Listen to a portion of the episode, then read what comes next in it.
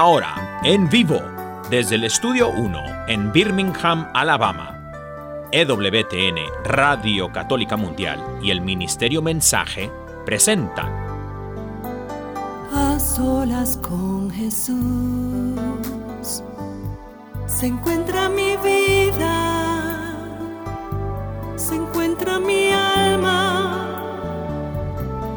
a solas con Jesús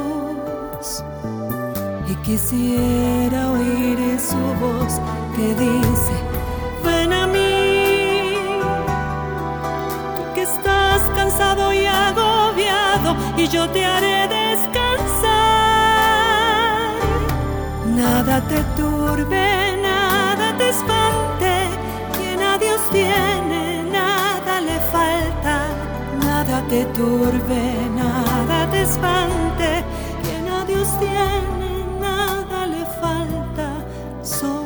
Dios basta, solo Dios basta. A solas con Jesús. A solas con Jesús. Queda con ustedes el Padre Pedro Núñez.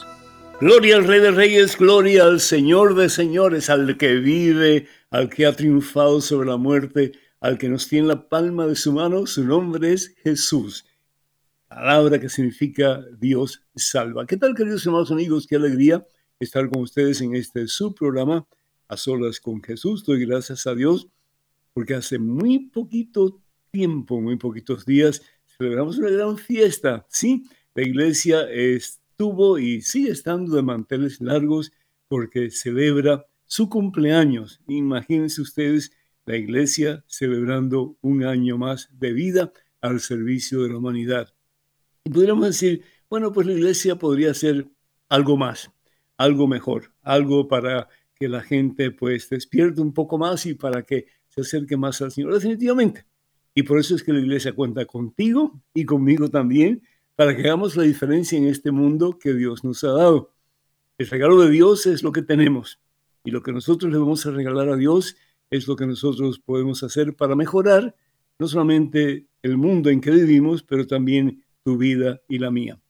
Hoy vamos a estar hablando un poquito acerca del el porqué del Espíritu Santo, cuál es la función del Espíritu Santo. Yo estoy seguro que ustedes todos fueron a la iglesia este domingo, ¿verdad que sí? Y escucharon pues al sacerdote o al diácono hablar sobre la importancia del Espíritu Santo y para qué es eh, pues la función o para qué eh, es eh, la presencia del Espíritu Santo entre nosotros. Vamos a andar un poquito más. Hoy tenemos estudio abierto, hermanas y hermanos, así que cuando ustedes deseen, simplemente toman su receptor, nos dan una llamadita y pues con todo gusto paramos lo que estamos haciendo para atenderles a ustedes y para compartir con ustedes un ratito. Así que sería para mí un gran honor que ustedes nos llamen con sus preguntas, sus comentarios, en fin, sus um, pues quejas o lo que ustedes quieran, pero que nos llamen, es muy importante, así no dejen de llamarnos porque ustedes son los que hacen posible este programa. Ya doy los números telefónicos para que en cuanto ustedes nos llamen, nosotros podamos compartir con ustedes. Simplemente les pido que me dejen hacer esta pequeña oración que voy a hacer por todos ustedes y por el mundo entero para que el Espíritu Santo pues se deje mover por nosotros y por el mundo, para que haya paz en el mundo, para que seamos hermanos y para que un día Jesucristo sea verdadero Rey y Señor de el mundo entero, comenzando contigo y conmigo también. Número telefónico para que se comuniquen con nosotros Estados Unidos, Canadá y Puerto Rico, además completamente gratis. Sí, es completamente gratis, Estados Unidos, Canadá y Puerto Rico. El número telefónico es el 1866 398 6377. Repito, 1866 398 6377. Y llamadas internacionales, por favor, marquen el número 205-271-2976. 205-271-2976. Y también me gustaría dejar de saber que el catálogo religioso de WTN tiene variedad de artículos religiosos para todos ustedes. Y tenemos entre esos artículos religiosos, pues eh, los libros, muchos de los libros de Madre Angélica, que han sido traducidos al castellano, al español, y están a la disposición de ustedes. Así que para más información sobre estos libros o para adquirirlos, pues comuníquense con el catálogo religioso de EWTN y también los libros de este servidor están también a la disposición de ustedes. El número telefónico del catálogo religioso de EWTN es el 205-795-5814.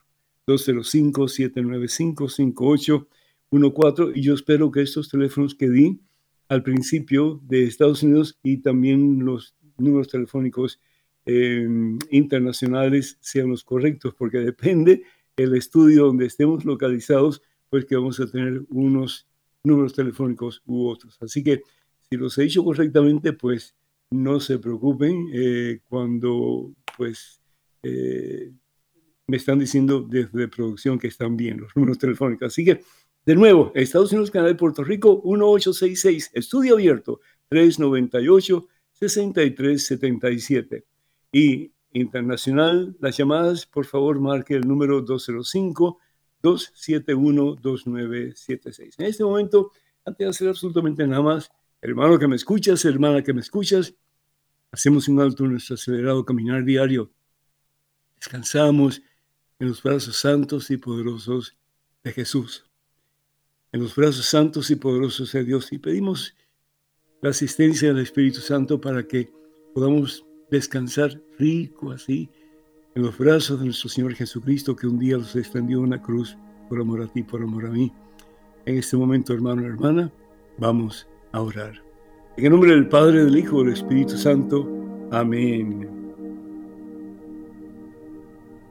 Alabado sea el Señor. Gloria a ti, Padre Santo, con la fuerza y el poder del Espíritu Santo. Podemos caminar más y más, mi Dios, en el camino que nos ofrece Jesús. Bien sabemos, y lo hemos dicho anteriormente, y lo seguiremos diciendo hasta que ya no tengamos aire en nuestros pulmones. Hay solamente dos caminos, dos caminos nada más el camino de Dios y el camino del mundo, el camino de Satanás. Y la pregunta es, ¿en qué camino queremos caminar? Más aún todavía. ¿En qué camino estás caminando tú, hermano que me escuchas, hermana que me escuchas? ¿En qué camino estoy caminando yo? El camino a veces se hace difícil cuando estamos en el camino de Jesús, ¿no es cierto? Hay muchos obstáculos, a espinas, situaciones que nos hacen sentir mucho dolor, situaciones que nos lastiman, situaciones que nos hacen preguntarnos, ¿dónde estás tú, Señor? ¿Dónde está Dios en mi momento de mayor necesidad? En el camino de Jesús hay muchas tentaciones que nos quieren apartar el camino que nos lleva a la vida eterna, a la gloria, el camino que nos hace alcanzar un día la corona de la victoria, la corona de la vida que es el cielo. Pero tú nunca dijiste que tu camino sería fácil, Señor. Tú nunca dijiste que tu camino sería un jardín de rosas. Tú bien nos dijiste, Señor, con toda honestidad, porque tú eres la verdad, mi Dios, que si escogemos tu camino, Vamos a encontrar dificultades. Vamos a encontrar obstáculos. Vamos a encontrar espinas. Es como ese monte Tabor que solamente tres de tus discípulos, Señor, pudieron llegar hasta la cima. Solamente tres, mi Dios. Porque es muy difícil llegar a la cima del monte Tabor. Demasiado perpendicular sus laderas, muy difícil llenos de espinas, llenos de piedras enormes, de hoyos. Pero contigo, Señor Jesús, Pedro, Santiago y Juan pudieron alcanzar la cima. Y en esa cima, Señor, pudieron experimentar tu gloria. Bendito seas, mi Dios. Bendito seas. Bendito seas, Señor, por las espinas que tenemos que sufrir en la vida. Bendito seas, Señor, por las rocas que nos impulsan hacia abajo, Señor. Bendito seas, mi Dios, por esos agujeros que nos hacen sentir incapaces de seguir adelante. Bendito sea, Señor, por todos esos problemas que experimentamos en nuestra vida. Y nos haces conciencia, Señor, de que no estamos solos. Y nos haces conciencia, mi Dios, que tú estás con nosotros en todo momento y particularmente en los momentos de mayor necesidad, en los momentos más difíciles de nuestra vida. Tú has prometido nunca, nunca, nunca dejarnos huérfanos. Estaré con ustedes siempre, dice el Señor. No los dejaré huérfanos. El dolor, Señor, Nadie lo quiere definitivamente. El dolor se considera como que un mal del cual queremos echar a un lado, botarlo, extinguirlo, porque es como llama que va a caer comiendo nuestro ser. Y muchas veces si le permitimos nos va haciendo duros de corazón incapaces de poder amar como tú nos has pedido que amemos, Señor, hasta las últimas consecuencias. Pero el dolor puede ser una bendición, Señor. Si lo sabemos recibir como algo que nos ayuda a fortalecernos, mi Dios. El dolor puede ser una bendición, Padre Santo. Si lo tomamos y lo abrazamos, sabiendo, Señor, que ese dolor tiene una meta. Que en ese dolor hay una esperanza maravillosa, Señor. Y que la meta de ese dolor es que podamos levantar nuestros ojos a ti, Señor y reconocer que solos nada podemos, pero que todo, todo, todo lo podemos en ti, mi Dios, que nos fortaleces. Y nos vamos dando cuenta, Señor, de que el dolor poquito a poco nos ha fortalecido, nos ha hecho mejores personas, nos ha ayudado a tener más fe en ese que un día sufrió el peor de los dolores en una cruz en el Calvario. Jesús nuestro Señor y Salvador. Padre Santo, gracias, oh Dios, por este hermano que me está escuchando. Por esta hermana, Señor. Gracias por sus conflictos, por sus problemas, por sus necesidades. Gracias, Señor, por su dolor. Te pedimos una doble unción de tu Espíritu Santo sobre ellos, Señor, para que dejando de mirar su problema, su dolor, sus obstáculos, puedan levantar sus ojos a ti, Señor, y reconocer que todo lo podemos en ti que nos fortaleces. Recibe, hermano, el poder del Espíritu Santo que libera, que transforma, que sana y que nos hace reconocer que sin Dios no somos nada, pero que con Él todo lo podemos y todo lo vamos a alcanzar todo para bien nuestro y para bien de aquellos que más amamos en la vida, que es nuestra familia, y mucho más allá todavía, Señor. Gracias por esta hija tuya, que poniendo su fe en ti, su confianza en ti, Señor, levanta sus ojos al cielo y te dice, Dios mío, en ti confío. Tómame, Señor. Toma mis tribulaciones, toma mi dolor, Señor. Toma lo poquito que te puedo ofrecer comparado con lo que Jesús me ha dado. Que puedo unir mi dolor, Señor, mi necesidad, al dolor de Jesús, mi Salvador. y desde lo profundo de mi corazón yo pueda decir, con María Santísima, todo tuyo, Señor, todo tuyo. Bendice a tus hijos, Señor.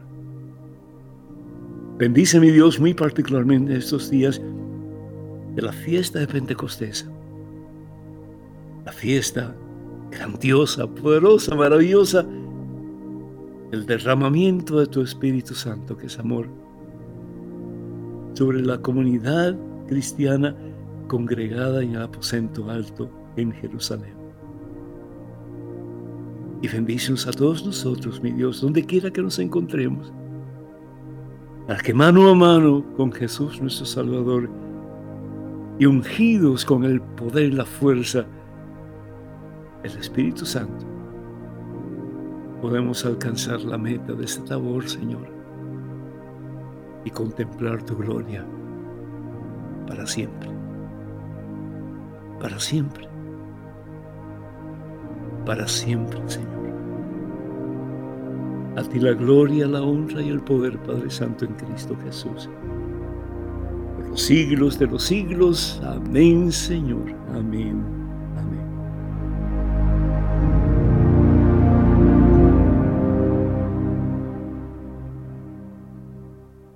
Bendito seas mi Dios.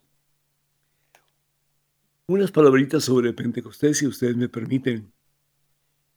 Como me imagino que ya saben, Pentecostés para los judíos era, entre otras cosas, la fiesta de la cosecha.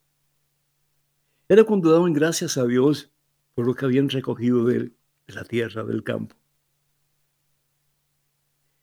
Dios tiene en mente otra recogida de cosecha.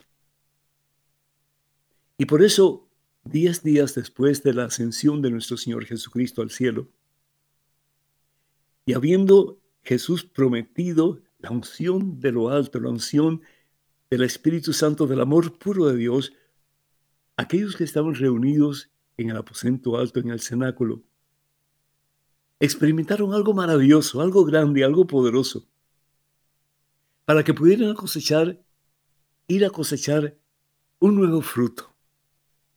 Ya no el fruto de la tierra, sino que el fruto que serían las almas que ellos tocarían a través de su testimonio de vida, de su vida vivida para Jesús, y que las llevarían a los pies de Cristo Jesús en formas inimaginables.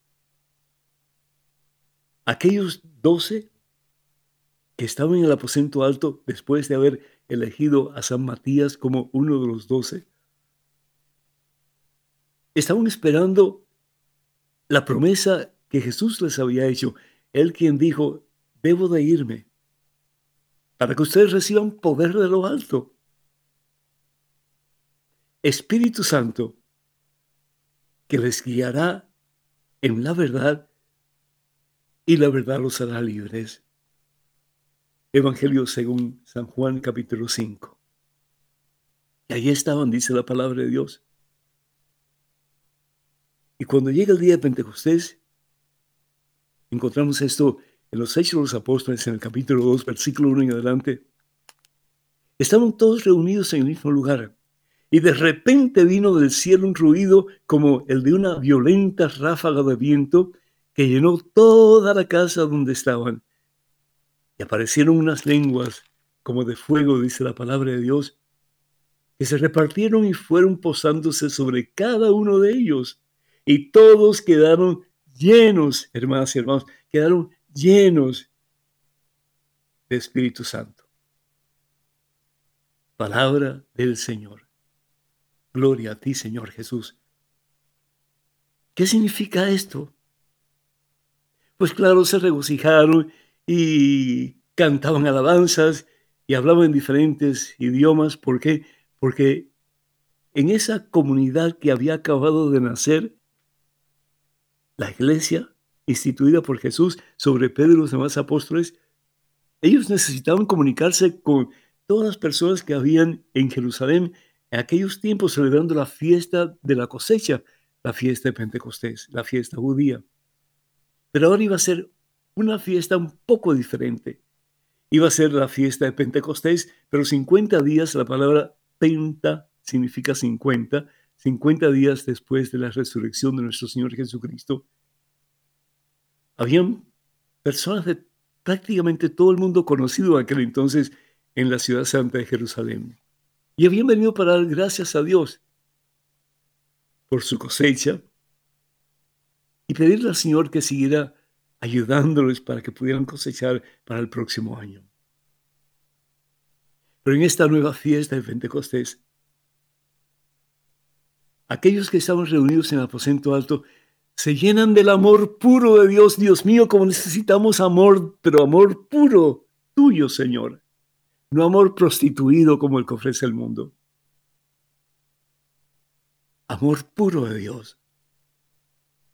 Y nos dice la palabra de Dios que quedaron impregnados, quedaron llenos, quedaron completa y totalmente sumergidos en el amor de Dios y se les quitó el miedo que tenían. Ellos habían estado puertas cerradas por miedo a los judíos, nos dice la palabra de Dios, precisamente en el aposento alto. Es el edificio más grande, más alto que había en toda Jerusalén en esos momentos a su alrededor, por lo menos. Claro, no tanto como en el templo, pero era un lugar muy, muy grande y era alto. Por eso se le llama el aposento alto. Tenía una segunda planta que todavía existe, un segundo piso. Y el caso es que se llenan del valor que solamente el Espíritu Santo nos puede dar, se llenan de esa fe que es capaz de mover montañas. Y Pedro es que el que habla en nombre de toda la comunidad que ha recibido esa fuerza de lo alto, ese poder de Dios. ¿Y por qué lo hace Pedro? Primero que todo, porque Él es el escogido por Jesús para ser su vicario. ¿Qué significa la palabra vicario? Asistente. Pedro no tiene poder por sí mismo. El poder lo tiene Jesús. Ningún santo, por santo que haya sido, tiene poder por sí mismo. El poder es un don de Dios que usa el santo o la santa para comunicar su poder, para comunicar su gracia a las personas que Él quiere en alguna forma sanar, levantar, restaurar y sí, salvar. Es Pedro entonces el que toma la iniciativa de hablarle a toda aquella gente que se va acercando a él como que curiosamente para saber o preguntarse qué es lo que él va a decir. Y empieza a hablarles con tanta autoridad el sermón de Pedro lo podemos encontrar en los Hechos de los Apóstoles, sí, pero no es como que algo que conmueve las profundas fibras del corazón del ser humano. No, fue algo muy sencillo lo que estaba diciendo él, que el pueblo había crucificado a Jesús a través de su indiferencia, sí, a través de su apatía religiosa, sí, a través de el darle la espalda a ese que es el verbo encarnado, Jesús nuestro Señor y Salvador. Y a tal punto habló con tanta autoridad, impulsado, lleno del Espíritu Santo, que la gente comenzó a preguntar, ¿y qué debemos de hacer para salvarnos? ¿Qué debemos de hacer para salvarnos? Y Pedro le dice, crean en Jesús. Lo mismo que Pablo le va a decir al encargado de la prisión en la cual ellos estuvieron, Pablo y Silas.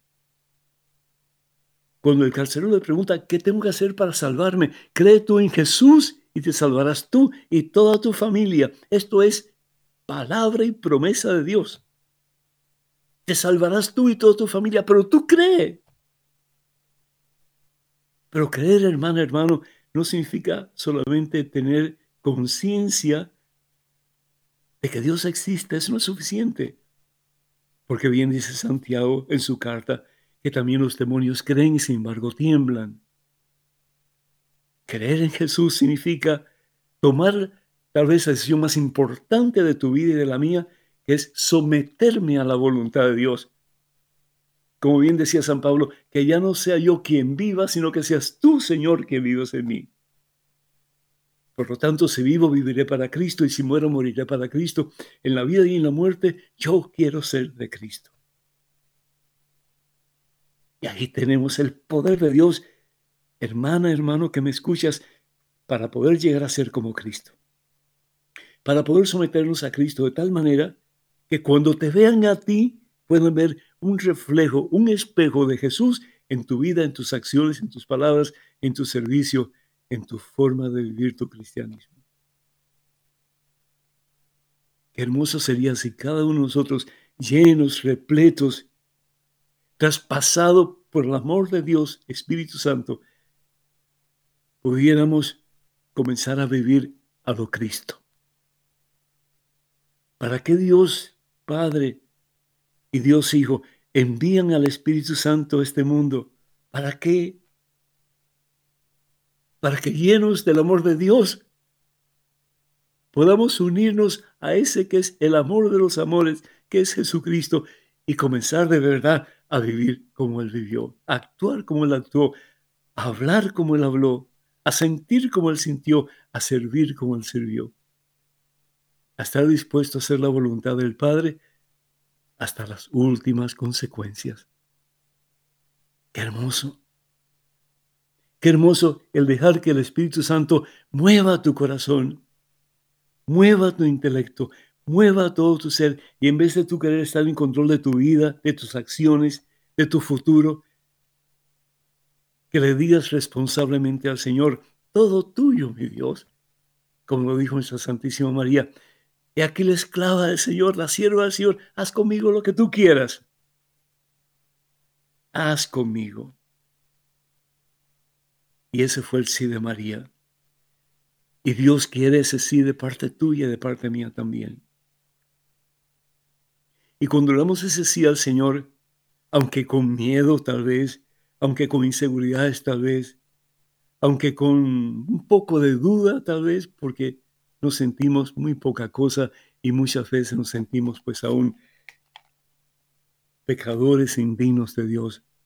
¿Cómo Dios te ha escogido a ti? ¿Cómo Dios te ha elegido a ti, hermano? Hermana, sí. ¿Para qué? Para que seas cristiano para que seas cristiana. ¿Y qué es un cristiano?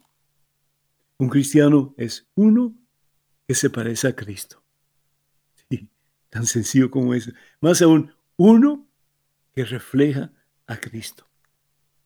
La palabra de Dios en el Evangelio, según San Lucas, en el capítulo 6, versículo, vamos a ir al versículo 39, pero el 40 es el que me interesa. Dice, hablando de aquellos que supuestamente son religiosos, pero no viven de acuerdo a la voluntad de Dios. Jesús le puso también esta comparación. ¿Puede un ciego guiar a otro ciego? Ciertamente caerán ambos en algún hoyo. Uno que no está cerca de Dios no puede guiar a otro en el camino de Dios, imposible. Comenzando con tus hijos, ¿cómo pretendes tú ayudar a tus hijos a ser hombres y mujeres de bien si tú no comienzas primero a enseñarles el camino. Continúa Jesús diciendo, el discípulo está por encima, perdón, el discípulo no está por encima de su maestro, pero si se deja formar, se parecerá a su maestro. Tremendo. Si se deja formar, se parecerá a su maestro. Ya vamos con Rosalba de Texas hace un momentito. Ya voy terminando. Sí. A eso estamos llamados. Y para eso el Padre y el Hijo nos dan Espíritu Santo. ¿Para qué? Para que nos dejemos formar por Jesús para poder ser imitadores de Jesús. Para que cuando te vean a ti y me vean a mí, puedan ver la misma presencia de Jesús en nuestras vidas. Es bueno, por lo tanto, que el día de Pentecostés, sobre todo, pues haya algarabía, haya cantos, todo lo demás. Eh, hay gente que habla en pues, otros idiomas y pues está bueno. Pero en aquellos tiempos, el hablar en otros idiomas era necesario para que la gente conociera el poder de Dios, la misión de Jesús y sobre todo el amor de Dios manifestado en el Evangelio. Hoy día las lenguas pues más bien son para orar particularmente o si hay algún mensaje en particular que pueda ser dado siempre y cuando ese mensaje esté de acuerdo con las enseñanzas de la iglesia y también pues definitivamente con la Santa Biblia. Vamos entonces a Rosalba. Eh, Pedro, ¿me escuchas? Pedro, ¿me escuchas? Se me fue Pedro. Rosalba, ¿me escuchas? Sí, buenas tardes, padre. Que el Señor te bendiga, Rosalba, bienvenida. Feliz época de Pentecostés. ¿Cómo has estado? gracias, padre. Bien, gracias a Dios, padre. Este, hablo para pedirle oración por mi hija Victoria Spitia. Este, mañana le harán unos estudios. Uh, nos están hablando de una enfermedad crónica. Tiene su cuerpecito inflamado, sus ojos ella tiene 11 años, pero pedimos oración y que... Pues, ¿Verónica se llama ella? ¿Mande? ¿Verónica me dijiste, se llama ella? Victoria. Victoria, perdón. Eh, Victoria. Sí. Pues vamos a orar por Victoria, seguro que sí. Le pido a todos los hermanos que están escuchando que nos unamos en oración por Victoria y que Victoria experimente la victoria de Cristo Jesús en este tiempo de Pentecostés. En nombre del Padre, del Hijo, del Espíritu Santo. Amén. Para amantísimo Padre bueno, Padre misericordioso, yo te pido por tu hija Victoria. Te pido, Señor, sanación para ella. Te pido, Señor, que eh, los, los doctores, los médicos, eh, todo el equipo, todo el personal médico que la está tratando, que encuentren no solamente su anomalía, pero que también estén conscientes de que a través de tu sabiduría, Espíritu Santo, ellos van a poder ayudar a esta niña a recuperar su salud y a recuperar su, su pues, forma de, vivir su vida con su familia, particularmente su mami. Bendice a ella, bendice a todos, Señor, y que esa intervención sea totalmente un éxito para gloria tuya y para beneficio de ella y de toda la familia. Te lo pedimos, Padre, en el nombre de Jesús, tu Hijo, nuestro Señor. Dios te bendiga. Rosalba, por favor, déjanos saber cómo sigue ella, ¿sí? Vamos a estar orando para que esté completamente saludable. Dios te bendiga. Gracias, amén. Muchas gracias. Bendito sea Dios. con todo gusto, Rosalba, con todo gusto. Bueno, pues entonces vamos a ir a los teléfonos, si ustedes me permiten, Estados Unidos, Canadá y Puerto Rico. El número telefónico es el 1866-398-6377. Repito, 1866-398-6377. Y llamadas internacionales, por favor, marque el número 205-271-2976. Estamos en estudio abierto, quiere decir que cualquier pregunta, cualquier comentario es más que válido, pero no tome mucho tiempo para llamar porque el tiempo pasa desafortunadamente vertiginosamente y el tiempo se acaba. Así que, Pedro, ¿me escuchas ahora? Claro que sí, Padre, fuerte y claro. ¿Cómo está usted? Bendito sea Dios. Bendecido, lo escucho bendecido, Padre. Pedro, hagamos una cosa. Antes de, eh, antes de empezar con las preguntas que ustedes tienen, eh, vamos a escuchar un tema de Cristi Arias que se titula Ven Espíritu Santo. Si no me equivoco, creo que ese es el nombre de la alabanza. Vamos a escuchar un ratito y en ese interín, por favor, ustedes nos llaman, número telefónico de Estados Unidos, Canadá y Puerto Rico, 1866 398-6377 y llamadas internacionales 205-271-2976. Así que esperamos sus llamadas, sus comentarios. Cualquier pregunta que tengan, estamos aquí para servirles. Adelante, Pedro.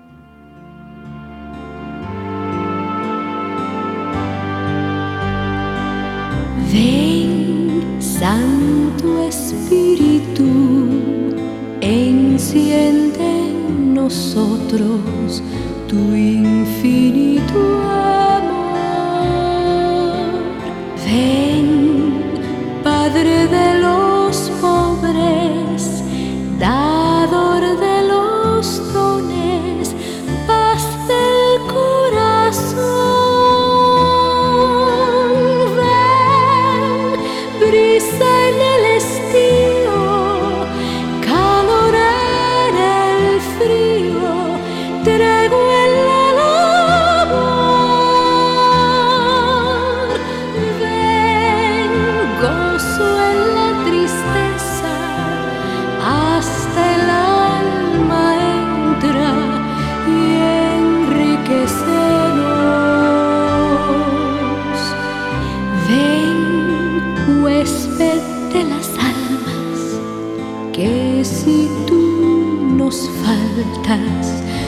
nos falta el valor.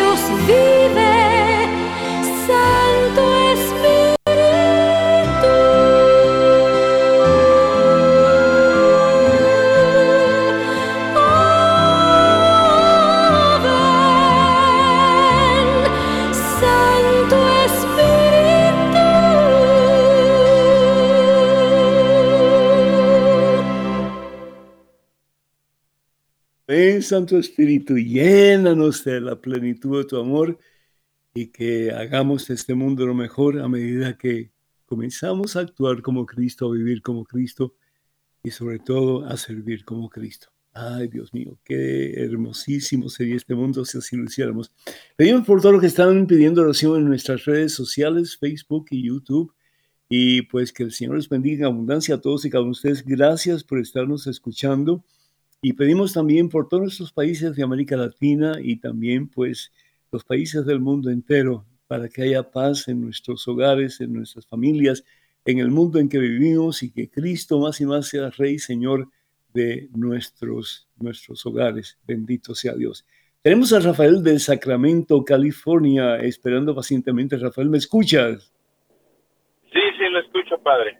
Buenas tardes. ¿Cómo estás, Rafael? Dios te bendice. Muy bien, muy bien, gracias a Dios. Amén. Gracias. Adelante, Rafael.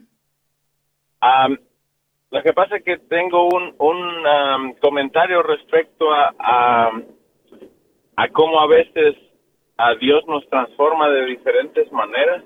Tiene sus, Ujú. sus prop- cada uno recibimos nuestras nuestras situaciones que si las queremos ver como una transformación pa- algo bueno para nosotros. Ajá. hace como, le voy a comentar un poquito o le voy a platicar un poquito mi situación.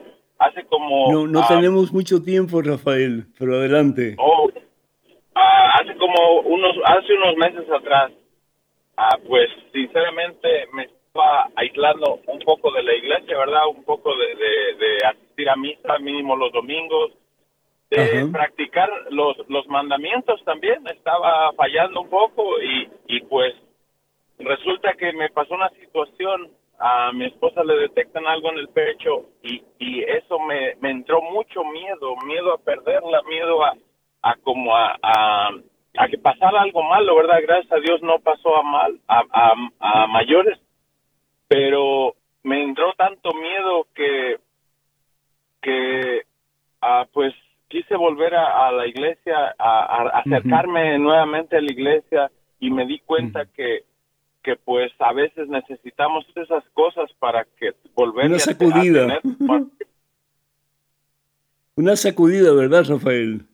exactamente una sacudida de esas Sí. para volver a tener temor de, de Dios y poder ah, saber que que todo puede cambiar en un en un instante, un instante. todo puede ser Sí, diferente claro. Y, y muchas veces no nos damos cuenta que somos tan bendecidos cada día y Claro. gracias a eso comencé pues a porque no me cuid- no cuidaba mi cuerpo en realidad no no medía lo que tomaba no medía lo que comía Mm. no medía mis mis impulsos no medía mi- mis ah, emociones entonces ah, ahora Bendito veo sea Dios. ah, las Un nuevo Rafael. manera.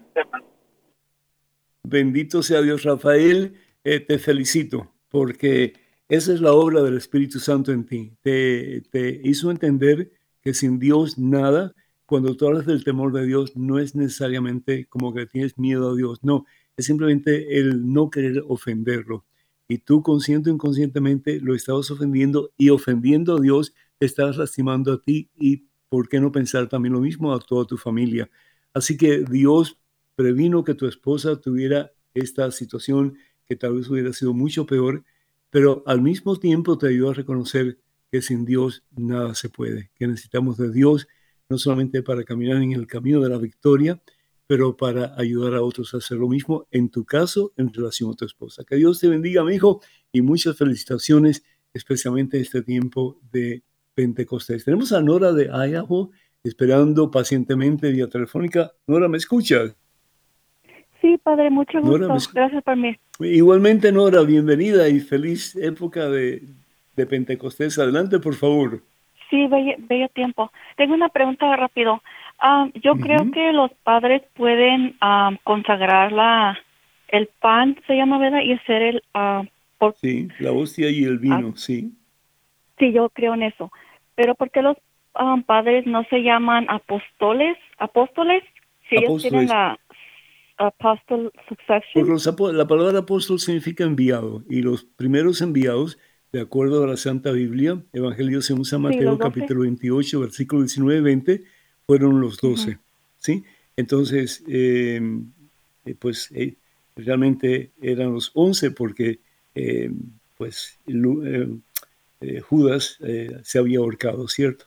Entonces, la palabra apóstol significa enviados y son los primeros que le envía al mundo y les dice, vayan y hagan discípulos de todas las naciones. Es tiempo de cosecha, en otras palabras, es tiempo de cosecha, hay que cosechar, hay que buscar almas para llevarlas a la misma presencia de Dios. Eso es. Entonces ya no, no consideramos más apóstoles porque los apóstoles realmente fueron los primeros. Que Dios te bendiga, mi hija. Muchísimas gracias. Tenemos a Rodolfo de Bakerfield, California, esperando. Rodolfo, ¿me escuchas? Ah, sí, sí, escucho, padre. Buenas tardes. Buenas tardes, Dios se bendice, hijo. Adelante, por favor. Sí, tengo una preguntita, padre. Este, Tengo un problema con, uh, con discernimiento entre un pecado mortal y un pecado venial. Este, a, veces uh, me pasa de que cometo un pecado, siento que hice una falta y a veces digo, no, no es grave, pero después ya al momento de ir a la iglesia, digo, no debo de comulgar porque tal vez sí, sí fue grave. Este, he platicado con sacerdotes eh, de diferentes pues, maneras. Eh, me han dicho que no tengo que ser tan escrupuloso, pero este, no, no se me puede quitar. a lucho, pero no sé cómo trabajar en eso. ¿Me puedes dar un ejemplo sin que haya pues peligro en ninguna forma? Este, un ejemplo, por ejemplo, a mi esposa me contó este que un vecino este su, pues, le arregló un carrito a su hijo para andar, este, para que corra más recio y para que ande más contento en, la, calle y para que, este, se lo arregló. Entonces a mí me dio así como un poco, no, no, no como envidia, pero dije, pues yo también lo puedo hacer. Entonces me puse, ordené las cosas, agarré unas baterías y lo empecé a hacer. Pues que le friego el carrito a mi niño. Entonces dije, no, ya. Y, y, dije yo, ¿lo estoy haciendo por envidia? ¿Lo estoy haciendo por, por celos o, Rodolfo, yo creo que ya pensado hacerlo. Yo creo que ambas cosas, realmente, eh, el sentir envidia porque caramba, pues él lo pudo hacer y yo no. Y al mismo tiempo fue un incentivo para ti, pues si él lo pudo hacer, yo también lo puedo hacer. Entonces, tuviste algo negativo en la decisión, pero tuviste algo positivo también en la decisión. Eh, yo considero que no es un pecado serio, un pecado mortal, porque el pecado mortal es dar muerte a la presencia de Dios en nosotros y hacer daño, daño serio. ¿Verdad? Si tú, por ejemplo, hubieras tenido envidia de tu vecino y le hubieras ah, roto pues el motor, entonces ya sí hubiera sido un pecado serio, ¿no? Pero un pecado que te, que te invita a tú poner de tu parte también usando los medios que Dios te da para arreglarle algo también eh, bonito a tu hijo, pues es un tal vez un pecado venial, pero que no es de consecuencias tan drásticas como un pecado mortal. Dice la palabra de Dios aquí, ¿verdad? Toda maldad es pecado en 1 Juan capítulo 5, eh, versículo 17. Toda maldad es pecado, pero no es necesariamente pecado que nos lleva a la muerte, es decir, que nos lleva al infierno. Y lo que te pasó a ti es un pecado, eh, pero no es un pecado que te lleva a la muerte, no te llevaría al infierno. Así que comulga sin ningún problema. ¿Ok?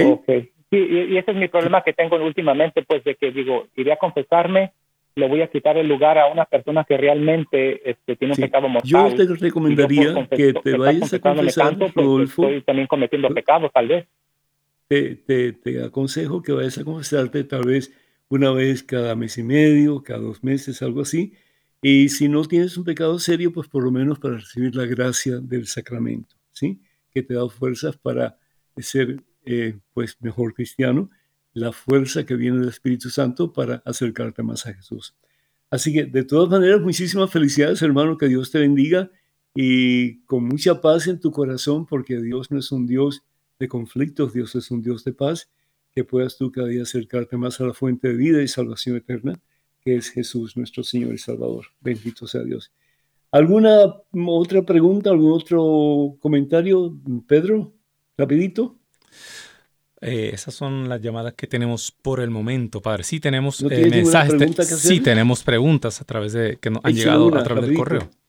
Claro, padre. La primera dice: Estimado padre Pedro, ¿por qué hoy día hay tantos padres católicos que permiten que sus hijos se casen fuera de la iglesia sin el sacramento del matrimonio? ¿No están ellos incurriendo en el pecado de sus hijos? Pregunta Rodolfo desde Luisiana.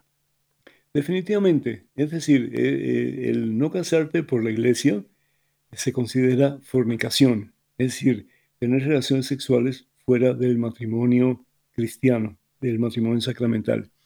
Entonces, papá y mamá que me escuchan, por favor, hagan lo posible para ayudar a sus hijos a entender la importancia de casarse delante de Dios. La palabra de Dios en el libro de Génesis, en el capítulo 1, nos habla de que Dios bendice a nuestros primeros padres Adán y Eva.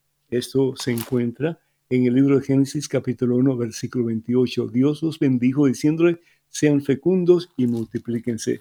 Eh, el casarse fuera de la iglesia es no invitar a Dios eh, en forma sacramental a que sea parte del matrimonio de, de estas personas. Así que es importante, papá y mamá, que no solamente ustedes den dinero para la boda, no solamente es importante que ustedes feliciten a los novios, no solamente es importante que ustedes los acojan, pero es mucho más importante que les enseñen el camino al Señor. Por eso la palabra de Dios en Proverbios capítulo 22, versículo 6, Proverbios capítulo 22, versículo 6, dice, enséñale a tu hijo o a tu hija el camino que debe seguir y cuando sea viejo no se apartará de él. Y también en Efesios capítulo 6, versículo 4, la carta de San Pablo a los Efesios, capítulo 6, versículo 4, claramente dice que los padres tienen el deber de enseñar a sus hijos, de formar a sus hijos en la fe, porque no hay nadie más cercano a los hijos de ustedes que ustedes mismos para enseñarles las verdades de Jesús nuestro Salvador. Y si ustedes no lo hacen, lo más probable es que nadie lo va a hacer como ustedes, definitivamente. Para eso Dios les ha confiado a ustedes, sus hijos, para que ustedes los ayuden a crecer en estatura y en santidad ante Dios y ante los seres humanos.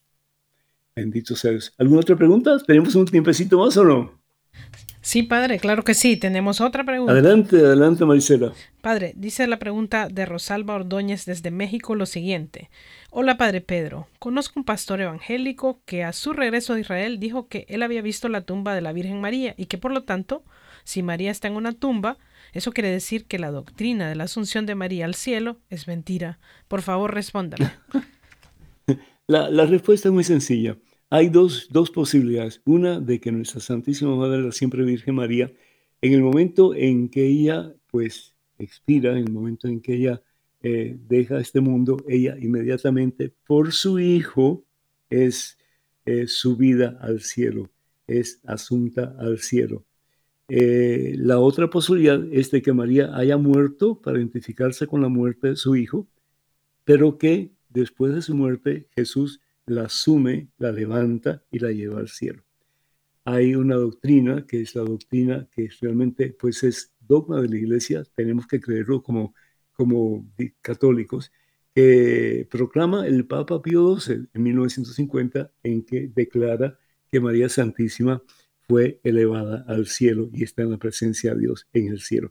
Si tú y yo que somos pecadores, y ah, yo he escuchado en diferentes sermones de hermanos protestantes evangélicos que dicen, no, fulano tal eh, murió, pero está en el cielo, porque fue un hombre tan bueno y que. Y si podemos decir eso de un hombre pecador, cuanto más de aquella que nunca pecó, que es María Santísima, nuestra Santísima Madre, que está en la presencia de su Hijo, que está en el cielo. Así que chicos, muchachos, muchachas, ha sido un gran gozo haber estado con ustedes en este programa, A Solas con Jesús. Espero que pues podamos seguir juntos compartiendo la palabra de Dios. Y de nuevo, si ustedes tienen preguntas que hacer, comentarios, etcétera, pues por favor no dejen de hacerlo. Eh, ustedes son los que hacen posible estos programas y los hacemos para ustedes. Que el Señor vaya detrás de ustedes para que les proteja, delante de ustedes para que les guíe y sobre ustedes para que les bendiga hoy siempre en el nombre del Padre y del Hijo y del Espíritu Santo. Padre. Amén. Hermanas y hermanos, vayan con Dios. Dios siempre irá con ustedes. Que pasen un día muy feliz y hasta la próxima. Dios mediante.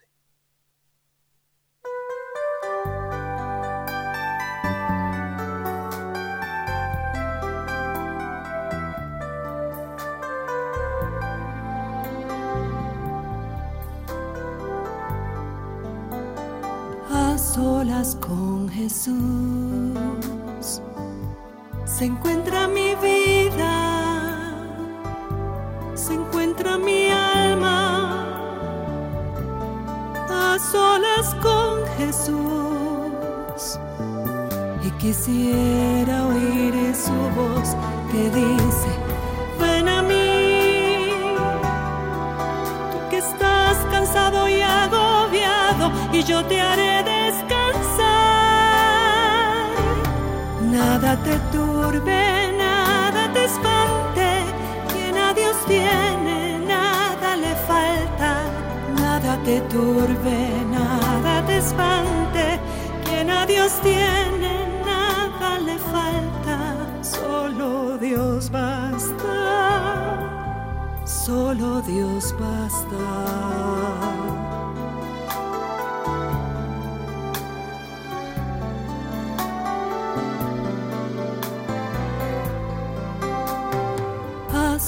Con Jesús. Se encuentra mi vida, se encuentra mi alma. A solas con Jesús. Y quisiera oír su voz que dice, ven a mí, tú que estás cansado y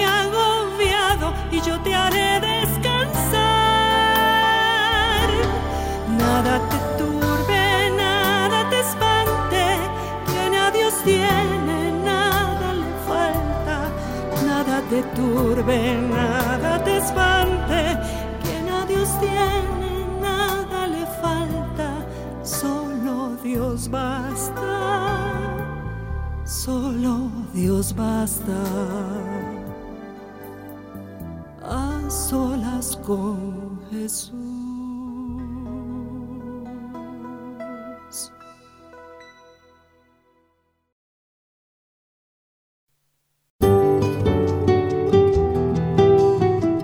La santidad no consiste en tal o cual práctica, sino en una disposición del corazón, del alma, que nos hace humildes y pequeños en los brazos de Dios, conscientes de nuestra nonada y confiados hasta la audacia en la bondad del Padre. Santa Teresa de Lisieux.